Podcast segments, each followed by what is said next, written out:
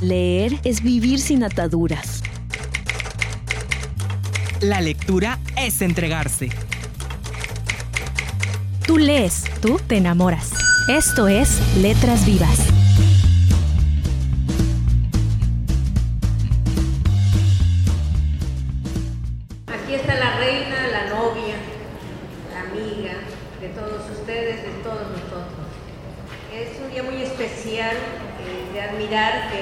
Elena Poniatowska pues no se siente muy bien, digamos, por, hay mucho cansancio atrás, muchos viajes, mucha escritura, y aún así está con nosotros. Yo no sé si va a haber firma de libros, vamos a ver cómo se siente al final. Yo pensé que al llegar iba a volver a, casa, a su casa, a la casa de su hija. Todos quisiéramos que Elena viviera en nuestra casa, eh, pero volvió, entonces aquí está, porque si algo es Elena Poniatowska, además de ser amor, de sus libros, de la fama que se ha ganado a pulso, es una mujer que siempre cumple con su trabajo, nunca hay un pretexto para decir no o para llegar tarde. Así que tenemos aquí a, esta chaparrita de oro, de todos los metales, y hay mucho que contar sobre y con y de Elena Poniatowska. Si Michael Schussler, enamorado de Yucatán, quien ha rescatado documentos tan importantes en nuestra historia, sobre todo relacionados con Alma Reed, Felipe Carrillo Puerto, y que tiene un historial muy interesante. Si Michael está aquí y tiene un libro sobre Helenísima, así le llama su libro, no podía Marcelo Uribe y no podía el editorial era no invitar a, Michael a que estuviera aquí presente. Es uno de los ángeles de la guarda de Elena Poniatowska también. Y vamos a darle la palabra a Michael para que comience, Elena que se sienta bien y después ya Elena tomará la palabra. Hemos organizado la sesión de esta manera, Michael va a hablar, va a dialogar un poco con Elena y la segunda parte de la sesión vamos a presentar este libro de cuentos que se llama Hojas de papel volando. Pues bienvenidos amigos queridísimos y Michael, tú tienes la palabra. Muchas gracias Sara, muy buenas tardes, qué bueno que nos acompañan aquí en la Filey. Muchas gracias Rafael Morcillo por la invitación. Bueno, yo no les voy a aburrir leyendo algún texto este, de 40 cuartillas, sino más bien vamos a dialogar con Elena Poniatowska. Entonces yo tal vez tenga esa oportunidad esta tarde porque la conocí a Elena en 1990 en Los Ángeles cuando yo estudiaba la maestría en la UCLA, en la UCLA, y desde entonces, bueno, nos hemos frecuentado, la quiero mucho, la respeto más, y ahora le, me gustaría hacerle algunas preguntas y a ver si está de acuerdo en, en contestarlas. Primero que nada, Elena, que no te estoy viendo, eh, desde que te conozco siempre dices que eres una periodista ante todo, aunque eres autora de más de 35 libros traducidos a tantos idiomas, que has escrito, digamos, en todos los géneros literarios, incluyendo el teatro, ¿no? Con, este, una obra juvenil. Pero a mí me gustaría saber, Elena, ¿qué significa hoy ser periodista en México, en un país donde han muerto más de 370 profesionistas, digamos, del periodismo y en un país donde un 90% de estos crímenes no han sido resueltos. A ver si nos puedes hablar sobre qué significa ser periodista. Bueno, puedo decir que, bueno, muchas gracias por su presencia de ustedes. Qué bueno que vinieron, yo siento como oleadas de cariño y espero que ustedes sientan las mismas oleadas de cariño hacia todos ustedes. Así como me ve a mí, ven a Sara, ven a Michael, yo también veo sus caras. Y muchas veces pienso, pero ¿por qué no hablan ellos? ¿Por qué no toman ellos la palabra? Porque una conferencia un hígado que está sentado en una mesa haciendo, echando cátedra, a veces yo creo muchísimo en el diálogo, por ese amor al diálogo, a la pregunta, a la respuesta, o a veces sin siquiera la, sin siquiera la pregunta. Este, yo creo que es mucho más enriquecedor. Por eso toda la vida he practicado la entrevista. En, ese libro de cuentos que tuvo a bien publicar la editorial ERA, que ha publicado pues casi todo lo que escribo, han sido muy generosos, muy pacientes conmigo, Marcelo Uribe, Elena Enríquez y antes este, dos grandes editores de Barcelona que fueron Neus Espresate y, y, también Vicente Rojo, el gran, gran pintor, el gran grabador Vicente Rojo, que nos recibieron cuando pues éramos así, pues no voy a decir que ya no somos cucarachas, pero cuando éramos cucarachas nos recibieron a José Emilio Pacheco, a, los, los, otros escritores de esta, de esta gran editorial, que es una editorial pequeña y que sin embargo ahora cuenta con tres premios Cervantes, ¿verdad? José Emilio Pacheco, Sergio Pitor, a cuatro premios Cervantes.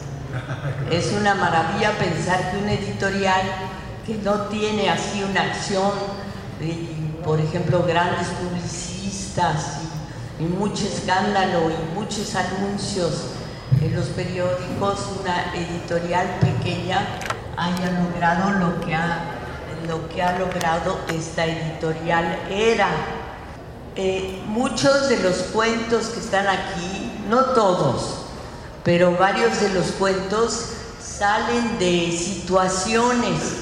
Por ejemplo, hay un cuento aquí que se llama, bueno el, bueno, el recado que les quisiera yo leer, y es chiquito, es un cuento de amor, pero hay un cuento que se llama Las Pachecas, porque tuve la oportunidad de ir, ese lo voy a dejar marcado para que no se quede que tuve la oportunidad de ir a llevar a un amigo moto que ya necesitaba de veras hospitalización, un periodista como yo, joven, muy guapo, que estaba tirando su vida por el caño y este, vi que había un centro de, de salud en Cuernavaca Creo que hay otro por Mazatlán, donde van todas las gentes que no logran salir de la droga. Y él lo fuimos a dejar allá a Cuernavaca y yo pensé, qué bonito, le va a ir muy bien porque va a haber pasto, va a haber este, gente que está bajo el sol, va a haber grandes palmeras como en Cuernavaca, va a haber flores va a ver que hay otro mundo. Pero resultó que la casa esa era una, como una tlapalería, donde los regañaban todo el día y los amenazaban con Dios, los amenazaban con un castigo divino.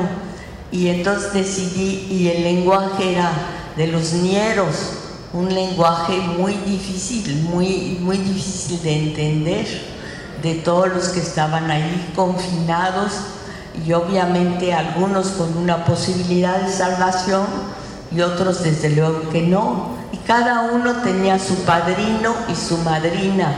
Y a veces tocaban unos padrinos que eran una verdadera amenaza. Gente muy, muy cruel, muy despectiva, muy maltratadora. Entonces salió ese cuento que se llama Las Pachecas, que es con, las palabras, las palabras, las situaciones de un lugar como una clínica, pero una clínica muy rascuache con una comida pésima, donde los van a sacar adelante. Pero sí lo fui a ver a varias, en varias ocasiones y la última vez encontré a un hombre completamente distinto incluso tenía un color rosa, tenía una camisa blanca de libertad, una expresión limpia, todos los ojos se les habían se le habían desaparecido los rojos. Era, de veras, yo pensé, este hombre ya se curó, ya se curó, ya se alivió, pero por desgracia nos dijo el padrino, que además era como, ladraba mucho, era, castigaba mucho, nos dijo, no, no se lo, si se lo lleva, si se lo lleva va a volver a caer, se tiene que quedar por lo menos seis, seis meses más. Y el otro me decía, tenga compasión, tenga compasión. Entonces salió antes de tiempo y claro que fue terrible porque se pues, volvió a caer en la droga. La droga es una de las peores situaciones en la que puede caer un joven, la más dolorosa. Y en cuanto a lo que me preguntó Michael, sí es cierto, vivimos en un país de peligro no solo, no solo de peligro para los jóvenes, que a veces no tienen ni quien les tienda una mano, sino también en un país en que los periodistas son asesinados, los jóvenes estudiantes normalistas sin ninguna oportunidad más que ser normalistas, más que este, volverse maestros en una escuela muy pobre como sucedió ahora con Ayotzinapa, con los 43 muchachos, tampoco no, se les ve salida a su vida y a los 43 pues mucho menos, pero sí hay dentro de México además una capacidad de lucha que es de veras salvadora y que es luminosa y que es la que tenemos que fomentar para no tener los dirigentes que tenemos, para no escoger como presidente de la República a un encopetadito como Enrique Peña Nieto. Gana más que cualquier actriz de Hollywood se puede comprar una casa blanca, justamente cuando están este, los, los normalistas que los están busque y busque y eso es realmente algo que nos, yo creo que nos ofende. Y en la medida en que protestemos, en esa medida, creo que vamos, habrá menos periodistas muertos, habrá más muchachos y muchachas con posibilidades de educación y habrá, no habrá un precipicio entre una clase social en México y otra como sucede ahora, que hay unos que tienen todo y otros que realmente no tienen absolutamente nada. Dentro de este escenario verdaderamente horripilante, apocalíptico, ¿qué lugar tiene la literatura? ¿Qué puede hacer la literatura en estos casos? ¿Cómo nos puede ayudar? ¿Cómo puede cambiar las cosas? Bueno, Michael, yo creo que la literatura puede hacer exactamente lo que hace y que es este, lo que hace el periodismo. Yo nunca he sentido que hay tan grande diferencia entre la literatura y el periodismo. Lo que sí es cierto es que el periodismo es inmediato y muchos periodistas cuando hemos entregado un artículo y lo vemos publicado al día siguiente, pues lo vemos y nos decepcionamos y decimos, ay, se me fue esto, se me fue lo otro, pudo estar muchísimo mejor, pero la premura, es decir, la rapidez con la que se entrega, o el jefe de información, el jefe de, redacción que está a un lado diciéndote, ya entrega, entrega, entrega. Supongo que lo mismo le sucede a los fotógrafos, se necesita más tiempo para hacer una obra de arte. Decía un francés, Chateaubriand, que el arte necesita manos blancas en el sentido de que tienes que tener más tiempo para elaborar lo que vas a decir. Pero en nuestros países, pues somos pocos los que nos preocupamos por lo que le sucede a una, pues, a una comunidad mayor que la comunidad de pues de los, los mismos escritores, ¿no? Que no seamos una, una sociedad de elogios mutuos o de envidias mutuas. A este vendió más, a este le va mejor, a este...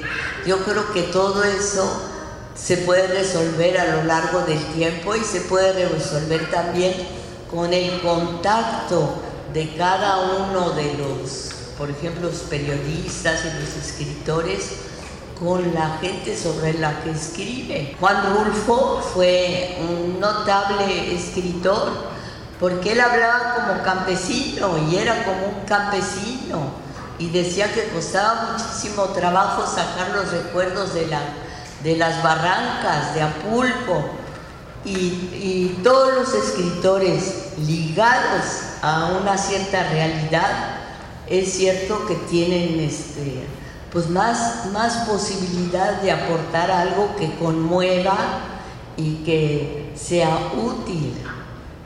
Claro que puede uno decir, bueno, Kafka fue de una gran utilidad, pero nadie quisiera sufrir como sufrió Kafka, ¿no? Que, que sentía que amanecía como una cucaracha, que él ya era una cucaracha. Que se puede decir también, Elena, que tu literatura es de gran utilidad y creo que por un motivo en particular, al menos uno que yo he notado, es que has dado voz a muchos sectores, digamos, de la población que no han tenido voz nunca, que han sido los olvidados, los marginados, este, los que viven lejos de lo que se puede llamar la sociedad.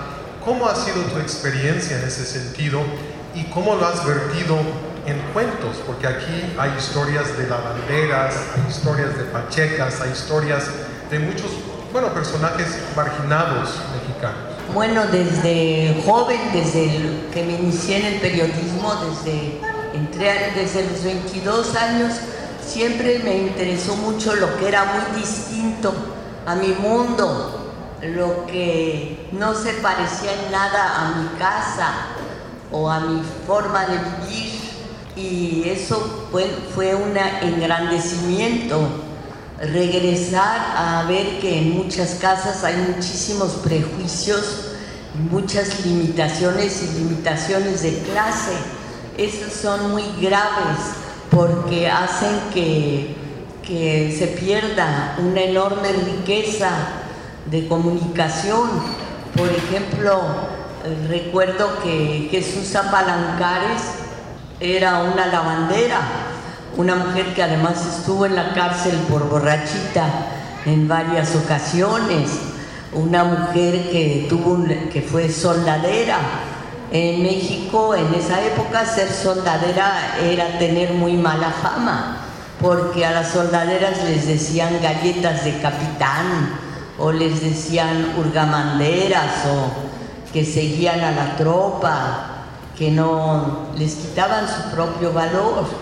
Y finalmente, pues esas mujeres tenían muchísimo más que dar y sus experiencias eran muchísimo más este, originales, suscitaban muchísimo más curiosidad que mi propio medio social. Mi propio medio social ya lo conocía yo, ya había oído cómo reaccionan las, las señoras en los pues en las en las reuniones de lo que platicaban, eh, en donde ponían sus pasiones a veces en cosas que no interesaban nada, como por ejemplo en los vestidos, en el dinero, en que las invitaran a miles de actividades o de actos sociales, mientras que otras mujeres pues tenían, las que yo conocí en la calle, pues venían envueltas en una enorme sábana o bandera de libertad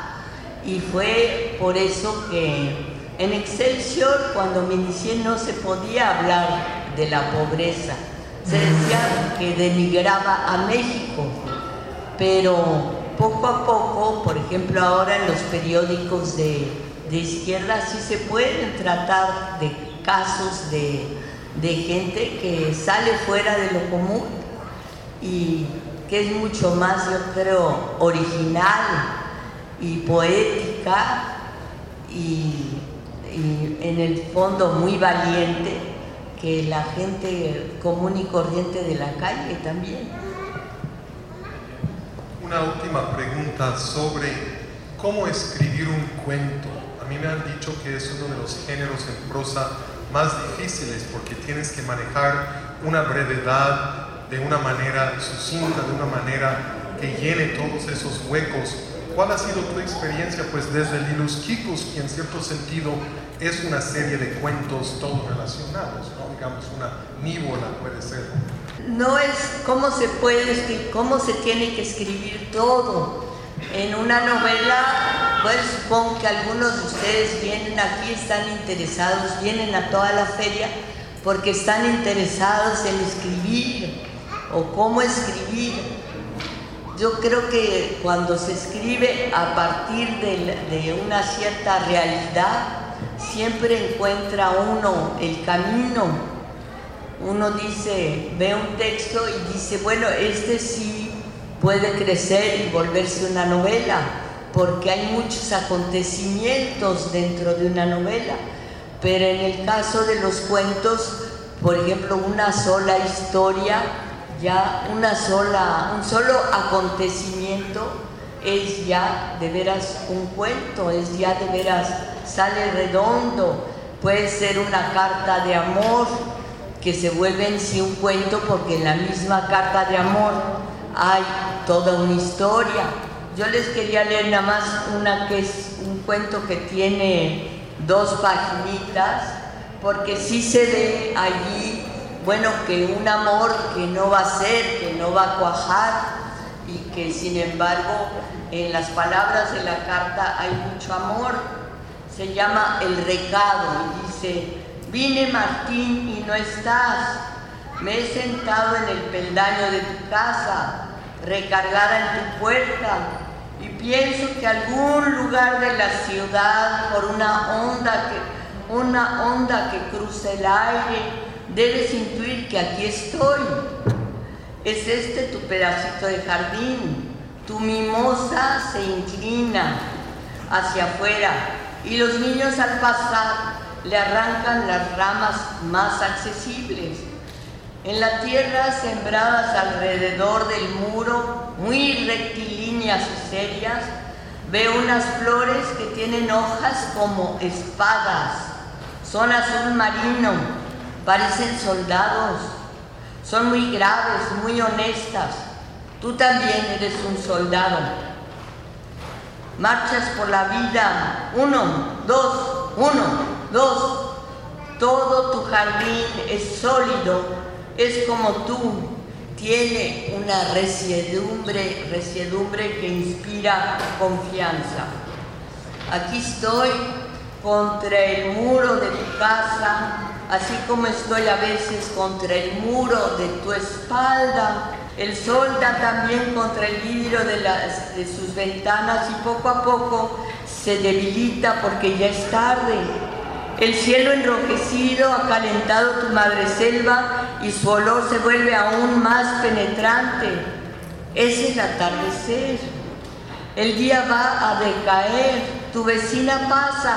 No sé si me habrá visto va a regar su pedacito de jardín. Recuerdo que ella te trae una sopa de pasta cuando estás enfermo y que su hija te pone inyecciones.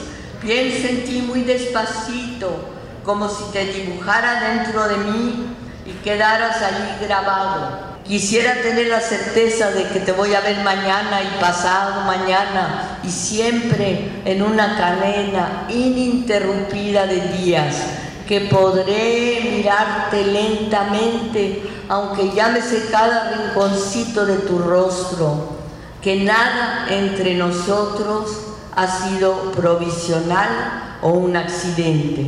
Bueno, ya me salto algo para no aburrir. ladra un perro, ladra agresivamente. Creo que ya es hora de irme. Dentro de poco vendrá la vecina a prender la luz de tu casa. Ella tiene llave y encenderá el foco de la recámara que da hacia afuera, porque en esta colonia asaltan mucho, roban mucho. A los pobres les roban mucho. Los pobres se roban entre sí. ¿Sabes? Desde mi infancia me he sentado a esperar así a esperar. Siempre fui dócil, porque te esperaba, te esperaba a ti. Sé que todas las mujeres aguardan, aguardan la vida futura, esas imágenes forjadas en la soledad, todo ese bosque que camina hacia ellas, toda esa inmensa promesa que es el hombre, una granada que de pronto se abre y muestra sus granos rojos, lustrosos, una granada como una boca pulposa de mil gajos. Más tarde todas esas horas vividas en la imaginación, hechas horas reales, tendrán que cobrar peso y tamaño y crudeza. Todos estamos, oh mi amor, tan llenos de retratos interiores, tan llenos de paisajes no vividos. Ha caído la noche y ya casi no veo lo que estoy gorroneando en la hoja rayada. Ya no percibo las letras. Allí donde no le entiendas, en los espacios blancos, en los huecos, pon te quiero. No sé si voy a echar esta hoja debajo de la puerta, no sé. Me has dado tal respeto de ti mismo. Quizá ahora que me vaya, solo pase a pedirle a la vecina que te dé el recado, que te diga que vine. Bueno, es una, un cuento triste porque es el cuento, finalmente es la reseña de un amor fracasado, ¿no? de una mujer que va y se sienta frente a la puerta de su amado, que no está obviamente, y que le escribe un recadito, y ese recadito ni siquiera sabemos si será bien o mal recibido, pero en ese cuento pues ya está toda una nostalgia pues de una relación amorosa que nunca va a fructificar, o cómo se dice, prosperar.